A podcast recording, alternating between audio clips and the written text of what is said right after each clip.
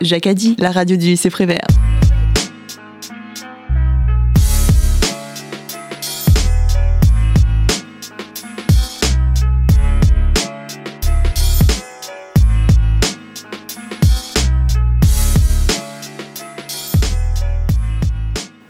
Bienvenue pour un nouveau Magactu qui vous permet de découvrir ou redécouvrir les actualités internationales, nationales et les actus du lycée.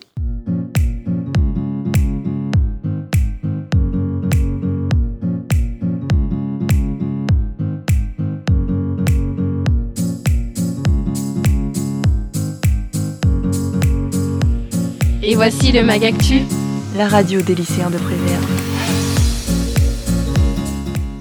Commençons l'émission avec les actus internationales. Oriane va nous parler du mouvement Black Lives Matter.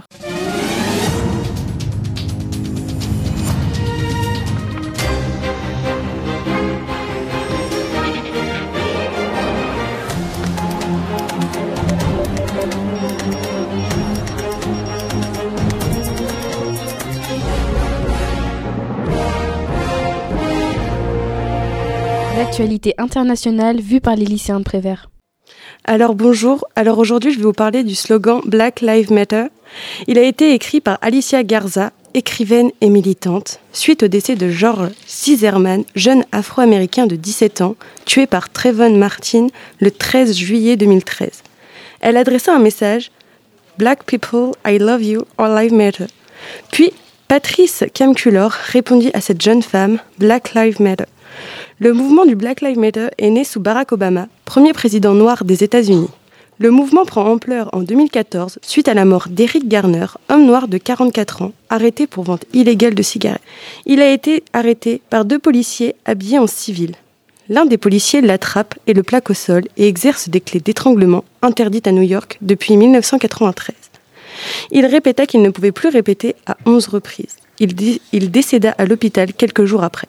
Michelle Brown, adolescent noir de 18 ans, abattu par un policier blanc à Ferguson dans le Missouri. La première manifestation des Black Lives Matter a eu lieu en août 2014 à Ferguson. Avec le temps, celles-ci ont beaucoup pris d'ampleur. Ils mettent en scène des militants couchés au sol, bloquent des routes, des trains, mais aussi des centres commerciaux. Cela se fait souvent sans violence. Dans les manifestations, on peut voir des pancartes avec des inscriptions, comme le slogan Black Lives Matter, qui veut dire La vie des Noirs compte. Elle était partout le 2 juin 2020 au rassemblement à la mémoire d'Adama Traoré, jeune homme noir de 24 ans, décédé le 16 juillet 2016, seulement deux heures après son arrestation. Celle-ci se reproduit avec George Floyd, afro-américain, père de famille à Minneapolis, décédé le 25 mai 2020, asphyxié par Derek Chauvin, policier blanc. Cela a créé une nouvelle vague de manifestations Black Lives Matter. Le mouvement Black Lives Matter est de nouveau sur le devant de la scène. Je cite J'ai mal à ma France.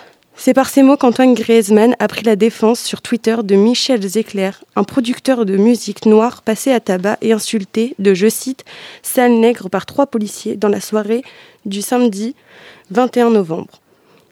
D'autres personnalités connues l'ont défendu, comme Kylian Mbappé, Teddy Riner, Benjamin Mendy et beaucoup d'autres. Suite à l'élection aussi de la vice-présidente Kamala Harris, première vice-présidente noire des États-Unis. Les Black Lives Matter pourraient bien revenir en force. Allons à l'autre bout de la planète pour parler des problèmes au Haut-Karabakh avec Marie et Andrea. Donc euh, le Haut-Karabakh, c'est une république autoproclamée qui n'est pas reconnue par la communauté internationale. Il est situé au nord-est de la Turquie, dans le Caucase, et il fait environ la taille d'un département français. Le 27 septembre 2020, une guerre a éclaté entre le Haut-Karabakh, allié à l'Arménie, et l'Azerbaïdjan, allié à la Turquie, et donc euh, cela pour le contrôle du territoire du Haut-Karabakh. Il faut savoir que la population du Haut-Karabakh, elle est majoritairement arménienne, et que les relations entre le Haut-Karabakh, l'Arménie et la Turquie sont très tendues. Pour comprendre le point de vue du Haut-Karabakh, il faut revenir en 1915. C'est ce qu'on appelle le génocide arménien. Les Turcs ont massacré la population et aujourd'hui, ils ne reconnaissent toujours pas le génocide. Et donc, pendant la période où le pouvoir de l'URSS était à son paroxysme, Staline a offert le territoire du Haut-Karabakh à la République soviétique d'Azerbaïdjan pour s'en faire un allié, puisqu'elle était en plein essor de pétrole.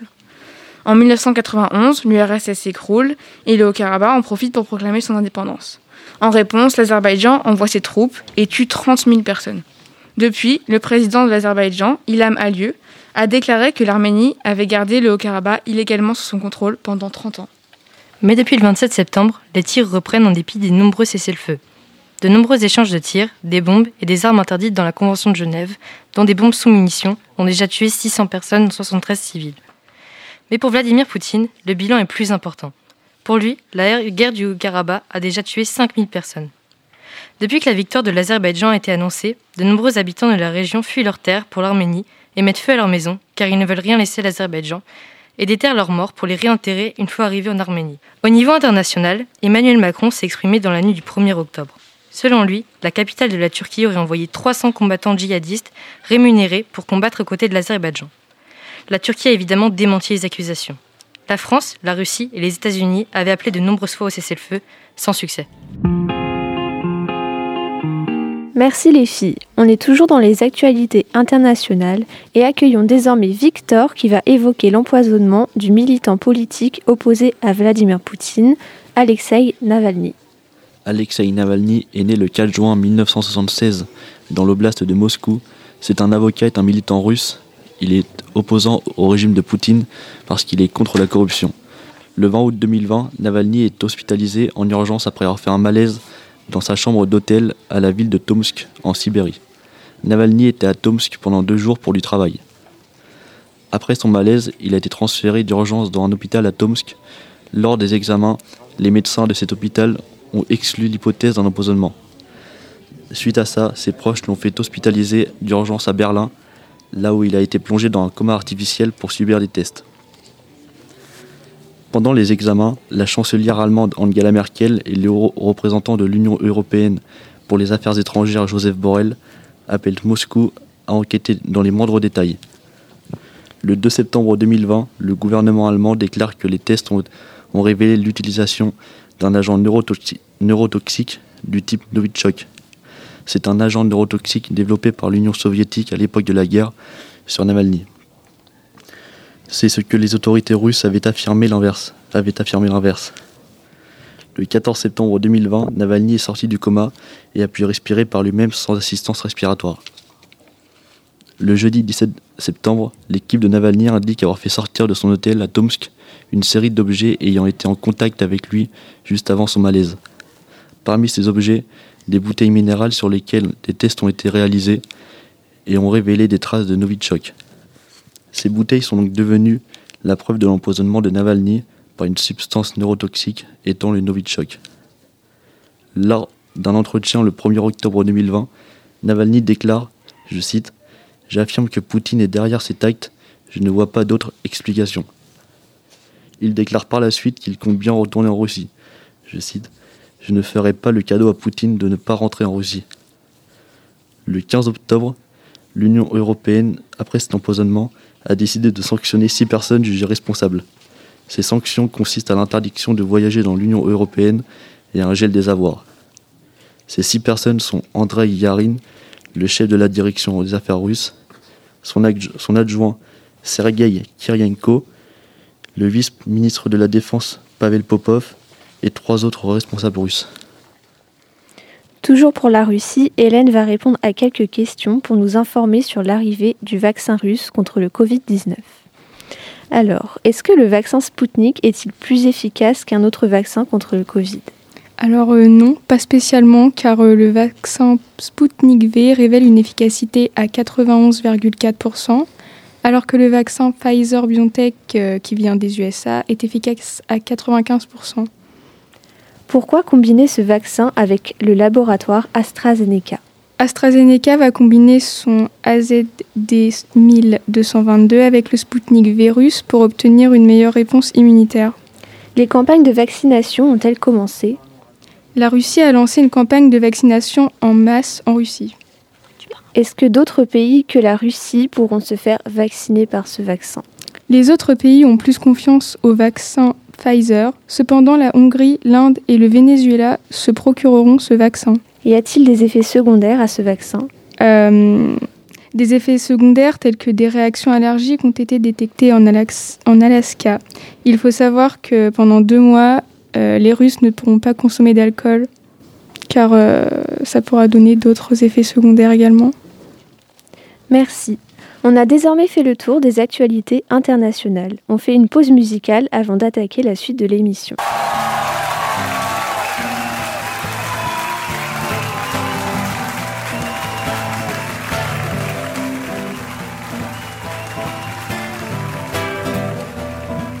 Il y a eu Antoine avant moi, il y a eu Dylan avant lui. Après moi, qui viendra? Après moi, c'est pas fini. On les a récupérés, oui, mais moi, on m'aura pas. Je tirerai le premier et je viserai au bon endroit. J'ai chanté dix fois, cent fois, j'ai hurlé pendant des mois. J'ai crié sur tous les toits ce que je pensais de toi, société. Société, tu m'auras pas.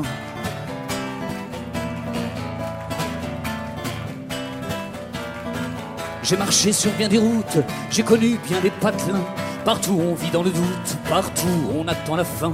J'ai vu occuper ma ville par des cons en uniforme qui étaient pas franchement virils et qui se prenaient pour des hommes. J'ai chanté dix fois, cent fois, j'ai hurlé pendant des mois, j'ai crié sur tous les toits ce que je pensais de toi, société. Société, tu m'auras pas.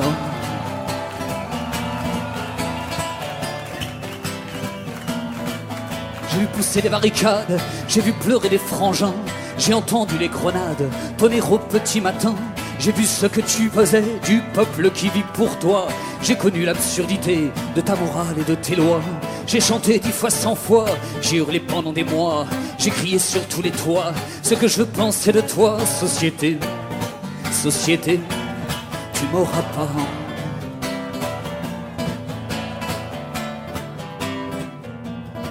Demain, prends garde à ta peau, à ton fric, à ton boulot, car la vérité vaincra, la commune refleurira.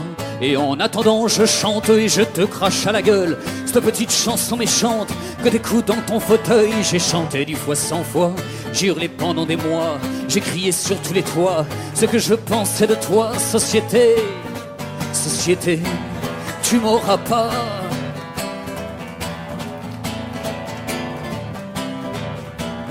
Alors en fait ce soir je vais pas faire ma bande de jeunes à moi tout seul. Il y a ma soeur qui habite avec moi dans moi HLM qui a voulu venir. Alice Burger à la contrebasse. Il y a aussi les copains de la bande à Pierrot. Alex Letao à l'accordéon. Olivier Davio au piano. Merci à vous. Alors avec les copains de la bande à Pierrot et ma soeur de moi HLM là, on va reprendre cette phrase. Ce genre de petite phrase comme on en aimerait bien. En entendre plus souvent et plus longtemps. Merci Renaud. Ce genre de phrases qui peuvent changer des vies. Ce genre de phrases qui peuvent trancher plus fort qu'un couteau. Si vous voulez la chanter avec nous, cette petite phrase. Demain, prends garde à ta peau, à ton fric, à ton boulot, car la vérité vaincra, l'anarchie refleurira. Et en attendant, je chante et je te crache à la gueule cette petite chanson méchante que l'écoute dans ton fauteuil. J'ai chanté des fois, cent fois, j'ai hurlé pendant des mois, j'ai crié sur tous les toits ce que je pensais de toi, société, société, tu m'auras pas.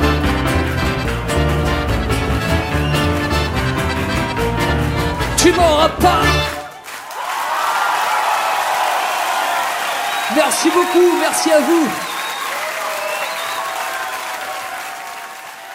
C'était Société tu m'auras pas reprise de Renault par les ogres de Barbac. Passons désormais aux actualités nationales et parlons des manifestations qui ont secoué notre pays contre la loi sécurité globale. Marie va nous en dire plus. Merci Léane. Dans l'actualité récente, nous avons beaucoup entendu parler de la loi sécurité globale. Qu'est-ce que cela signifie? Nous allons voir ensemble de quoi il s'agit et nous demander pourquoi cet événement a autant fait parler de lui. Le 24 novembre, la proposition de la loi sécurité globale a été votée en première lecture. Ce texte prévoit d'abord plusieurs choses, comme accorder de nouveaux droits pour la police municipale. Il prévoit également l'armement obligatoire de ses fonctionnaires, y compris en dehors de ses heures de service. De plus, l'utilisation des drones va se développer pendant les manifestations. Actuellement, nous ne savons pas quel sera leur rôle exact. Pourront-ils nous filmer et nous reconnaître grâce à la reconnaissance faciale? Jusqu'où pourront aller leurs capacités? Enfin, la diffusion d'images des forces de l'ordre utilisées pour leur nuire seront interdites. Il ne faudrait pas, selon cette loi, pouvoir reconnaître les personnes filmées. À l'origine, ce projet de loi a été proposé en septembre 2018 et aurait dû être examiné en janvier 2020, mais ça a été repoussé à cause de la crise sanitaire. Aujourd'hui, le gouvernement souhaite élargir le périmètre de cette loi à l'ensemble des fonctionnaires suite à l'assassinat du professeur Samuel Paty, un assassinat envenimé par un mouvement de lynchage sur les réseaux sociaux. Le vote sur la proposition de la loi sécurité globale a suscité de nombreuses réactions dans la presse et sur les réseaux sociaux. Mais que lui reprochent les citoyens? La partie remise en question de cette loi concerne l'article 24, qui, comme évoqué précédemment, sanctionnerait la diffusion d'images des forces de l'ordre dans l'exercice de leurs fonctions. Concrètement, une partie de l'opinion publique critique l'écriture de cet article de loi. Il empêcherait, selon eux, de dévoiler de potentielles violences policières. En effet, ces photos et vidéos prises sur le vif par des témoins ou des journalistes permettent de prouver légalement le flagrant délit de violence policière. Ces inquiétudes se placent dans un contexte de manifestation fortement réprimée lors du mouvement des Gilets jaunes ou encore le mouvement Black Lives Matter. Et encore plus récemment dans l'actualité, le producteur de musique Michel Zecler tabassé par trois policiers. Au-delà de tout ça, les Français dénoncent une atteinte à la liberté, qui pourtant est une valeur fondamentale de la démocratie en France. Cet article modifierait en effet la loi de 1881 défendant la liberté de la presse et le droit d'informer.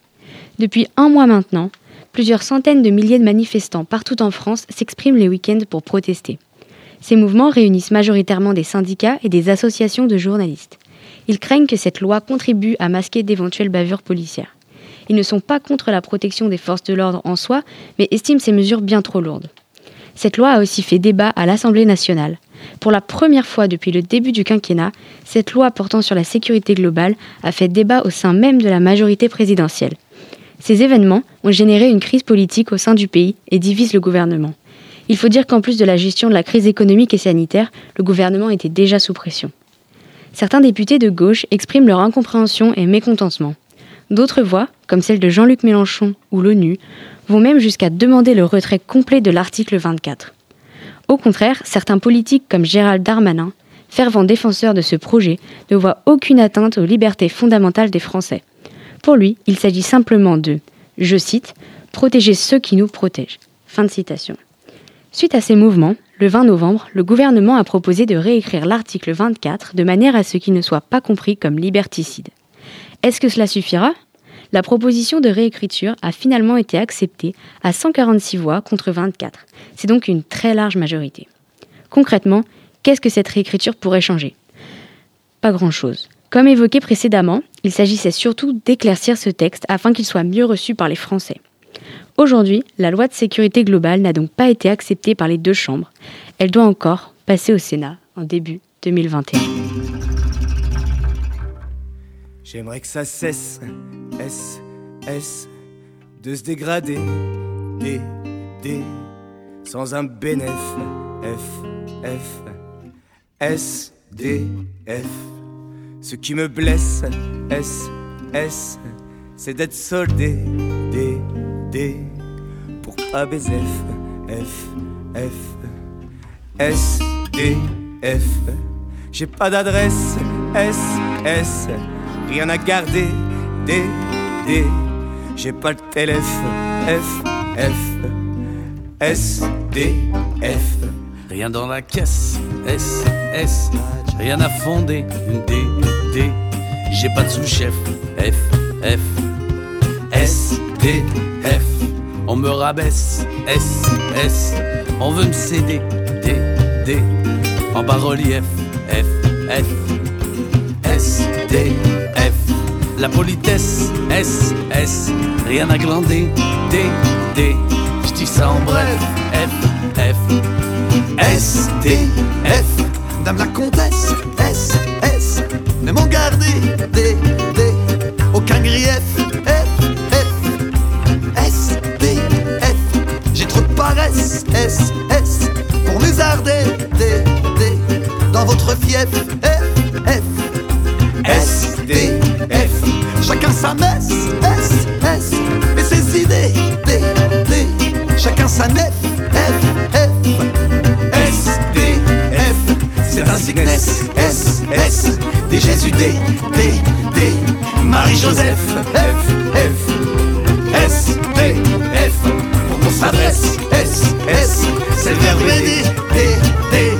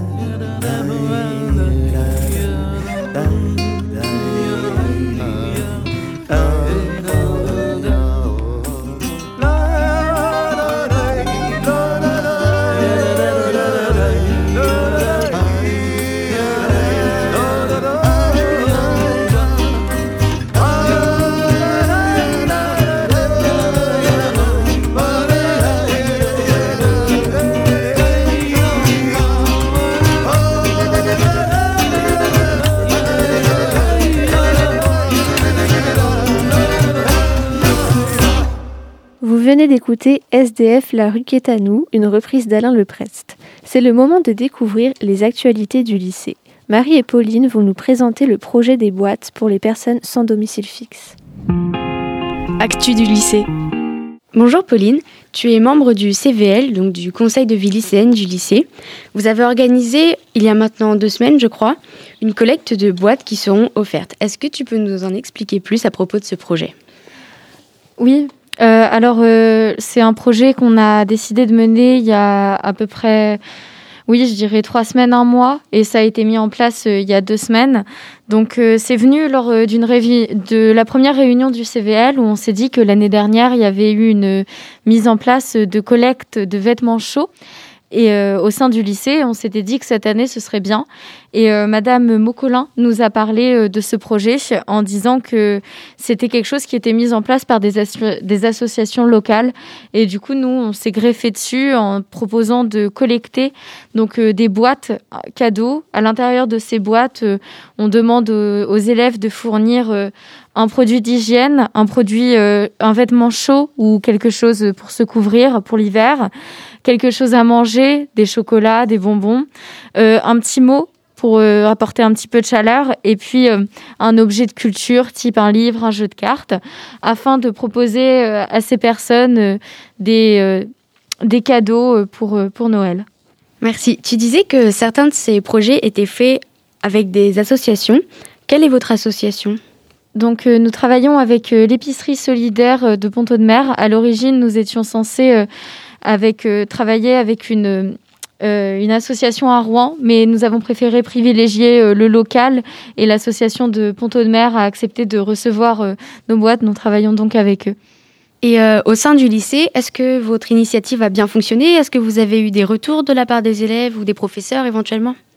On a énormément communiqué euh, sur ce projet et euh, grâce à Madame Roussel, nous avons eu l'idée d'exposer les boîtes qui étaient données afin que de rappeler constamment que ce- cette initiative était en cours. Et je pense que c'est cet effort de communication qui a fait que les élèves ont, ont participé.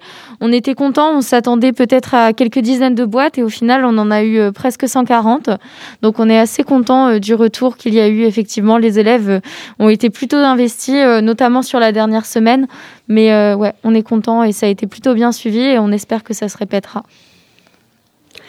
Est-ce que toi, ou en tant que membre du CVL aussi, tu avais déjà entendu parler de ce genre d'initiative, de mouvement solidaire auparavant?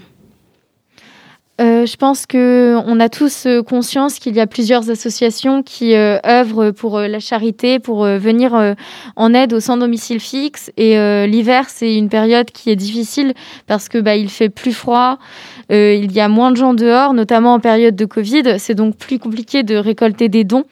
Et euh, oui, je pense qu'on en avait un peu entendu parler. Je n'étais pas forcément au courant des associations, mais j'avais un peu eu envie euh, d'apporter mon aide. Et euh, le fait que Madame Ocolin nous parle de ces boîtes de Noël, ça, ça nous a tout de suite interpellés. Ensuite, à la radio et à la télévision, on en a parlé de cette initiative. Nous, pas nous en tant que lycéens, mais cette initiative, elle est à l'échelle de la France et ça a été relayé par différents médias. Donc, je pense que l'information a bien circulé et qu'on était au courant, oui. Si je peux préciser, pour ma part, moi, c'est vraiment la première année où j'entendais parler de cette initiative.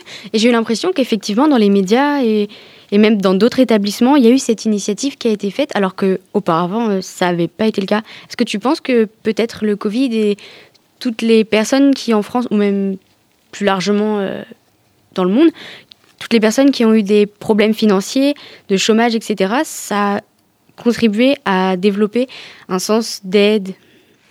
Évidemment, euh, je suis d'accord que cette initiative euh, des boîtes de Noël, elle est récente. Au lycée, euh, je l'avais, je l'ai dit, euh, il y a déjà eu les années précédentes des collectes de vêtements, mais qui n'avaient effectivement pas eu autant d'écho. Donc, je pense tout d'abord qu'on peut l'attribuer à cette campagne de sensibilisation qui a eu lieu donc on a déjà parlé, mais effectivement, la crise du Covid, elle a évidemment eu un effet un petit peu révélateur sur euh, la pauvreté, puisque de nombreux gens se sont trouvés dans la précarité ou alors ont été confrontés à la possibilité en se disant oui, je peux perdre mon emploi du jour au lendemain, oui, ça peut m'arriver et peut-être que je vais me retrouver moi aussi dans la rue. Et euh, oui, il y a eu un peut-être un réveil ou en tout cas une prise de conscience de ce besoin d'aider et je pense que c'est très positif. Personnellement, qu'as-tu mis dans ta boîte? Euh, alors euh, moi, euh, j'ai fait une boîte plutôt pour les enfants. J'ai mis un duvet dedans avec pour un objet de culture deux livres, Charlie et la chocolaterie et le premier tome d'Harry Potter avec une petite peluche que j'ai depuis longtemps.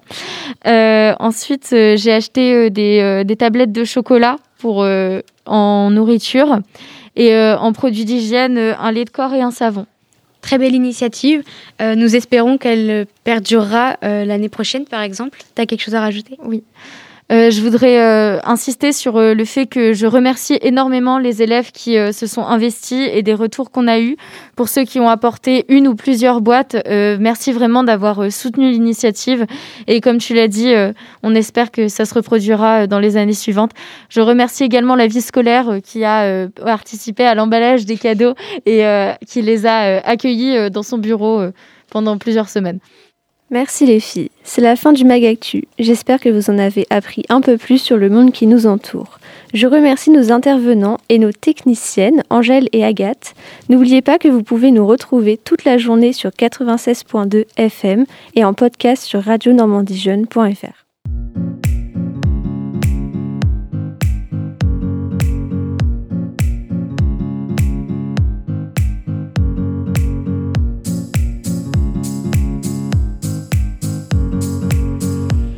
Et voici le Magactu, la radio des lycéens de Prévert.